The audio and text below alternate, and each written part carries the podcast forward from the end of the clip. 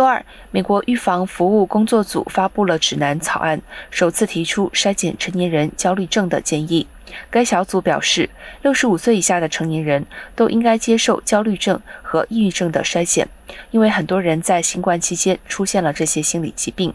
今年夏天，超过百分之三十的成年人报告有焦虑症或抑郁症症状。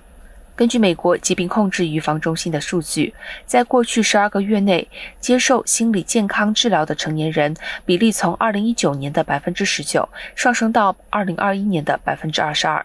心理健康衰减地点经常是在医生的办公室，患者在常规检查或其他预约期间填写问卷，医生可以通过调查问卷的结果，发现可能有明显迹象的高危人群，以便他们能及时获得帮助。